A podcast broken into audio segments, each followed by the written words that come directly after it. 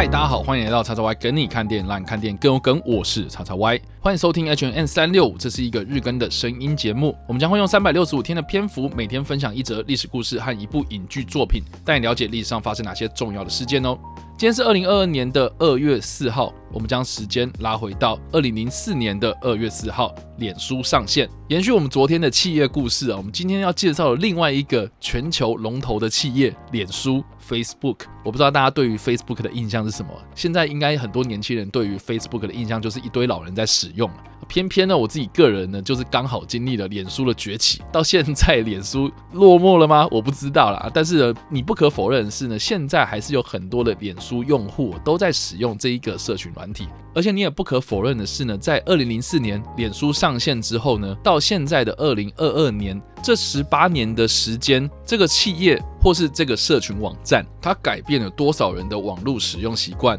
还有社群网站的崛起，我们在使用脸书的时候呢，除了是跟我们的亲朋好友联络之外，我们还可以既有不同的图片、影片、文字、声音等等的这些讯息，传送给我们认识的人，或是我们不认识的人，让更多人加入这个网络的世界，让网络更加的普及化。这个是我们在十八年前，甚至是二十年前，甚至是在一九九零年代网络刚崛起的时候所意想不到的事情。我们回顾到二零零四年这个时间点，在二月四号，其实。是脸书上线的日期，但是我们在更往之前回溯，在二零零三年的十月二十八号这一天，在哈佛大学就读学士的马克·祖克伯，他先上线了一个名叫 Face Match 的网站。这个 Face Match 呢，它是根据哈佛的校内报纸 The Harvard Crimson 收集到这些学生的照片，并且呢，每一次秀出两张照片，让使用者选择哪一张照片的人比较 hotter，比较火辣的意思。为了架设这个网站，当时的马克·祖克伯他入侵。了哈佛的电脑网络，而且呢，非法拷贝了学生的资料。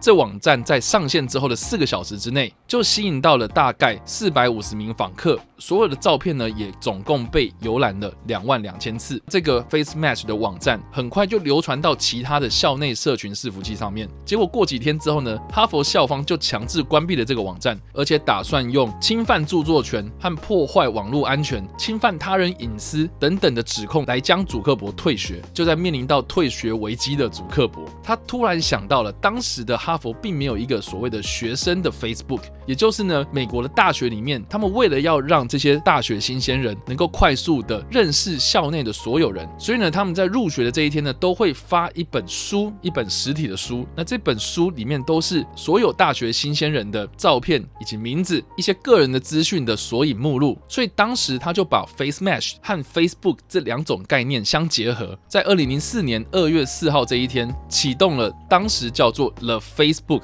社群网站，里面就可以供使用者注册自己的名字，还有上传自己的照片。并且撰写自己的一些个人资讯，在这个网站之中呢，大家可以互相的交流，这就是脸书最一开始的雏形。那这个网站 thefacebook.com 呢，一开始只是提供给哈佛的学生使用，在上线之后的一个月内，哈佛的学生大概有超过一半以上的人都有注册成为使用者，而祖克伯他慢慢也开始组织了自己的团队，短短一个月内，他就将 thefacebook.com 的业务拓展到哥伦比亚、史丹佛、耶鲁大学，甚至在后来还开放了波士顿大学、纽约大学、麻省理工学院在内的所有常春藤盟校，以及大部分的美国和加拿大境内的大学师生使用。到了同一年的六月，thefacebook.com 将他们的营运基地搬到了加州的帕罗奥图，也就是现在 Facebook 的总部所在地。就在他们搬到这个新基地之后不久，thefacebook.com 就获得了来自 PayPal 的共同创办人彼得希尔的第一笔投投资，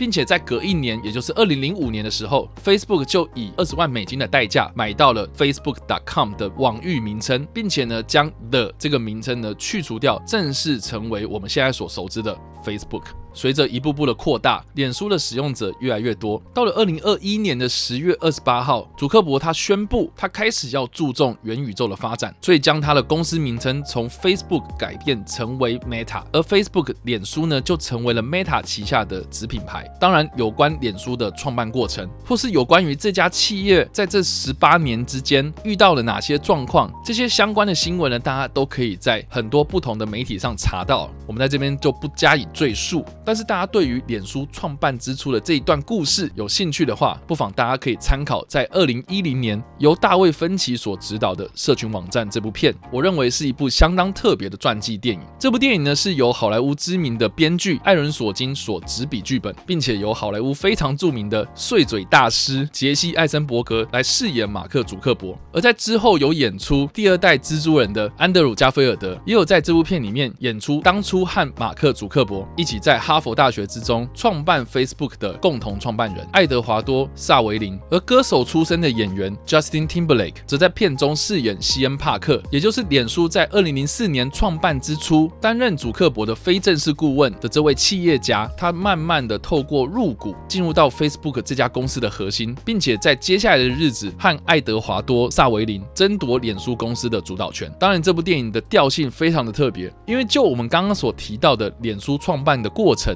其实并没有像这部电影所描述的故事一般来的这么的黑暗哦。马克·祖克伯本人呢，也在看完这部电影之后呢，认为这部片完完全全就是在乱讲他创办脸书过程的故事。但是呢，这部电影它确实是以脸书在创办之初所面临到了一些法律纠纷，像是最知名的就是当马克·祖克伯因为 FaceMatch 的网站在哈佛大学之中成为了校内的风云人物之后，在 The Facebook 上线不到六天的时间，就有三个哈佛的高年级生指控祖克伯盗取他们的创意，甚至是指控他剽窃他们架设网站的代码，来建构一个和他们所建构出的类似社群网络的网站来同场竞争。这三个人对祖克伯提出告诉之后呢，这个诉讼最最后在二零零八年以一千两百万股的赔偿条件达成了和解。除了这个创业之初所遇到的法律纠纷之外呢，这部电影里面也同样描写到爱德华多·萨维林以及西恩·帕克他们两个人之间在争夺公司主导权的过程之中，祖克伯也面临到他必须要背叛他的朋友来达到他的商业目的。所以在这部电影里面呢，好像把祖克伯描写成一个唯利是图、不善社交，并且全心全力投入在他所创办的这个网站之中，整天只想着如何把这个网站变得更好，反而他忽略了他自己。的私生活以及人际关系的这一块，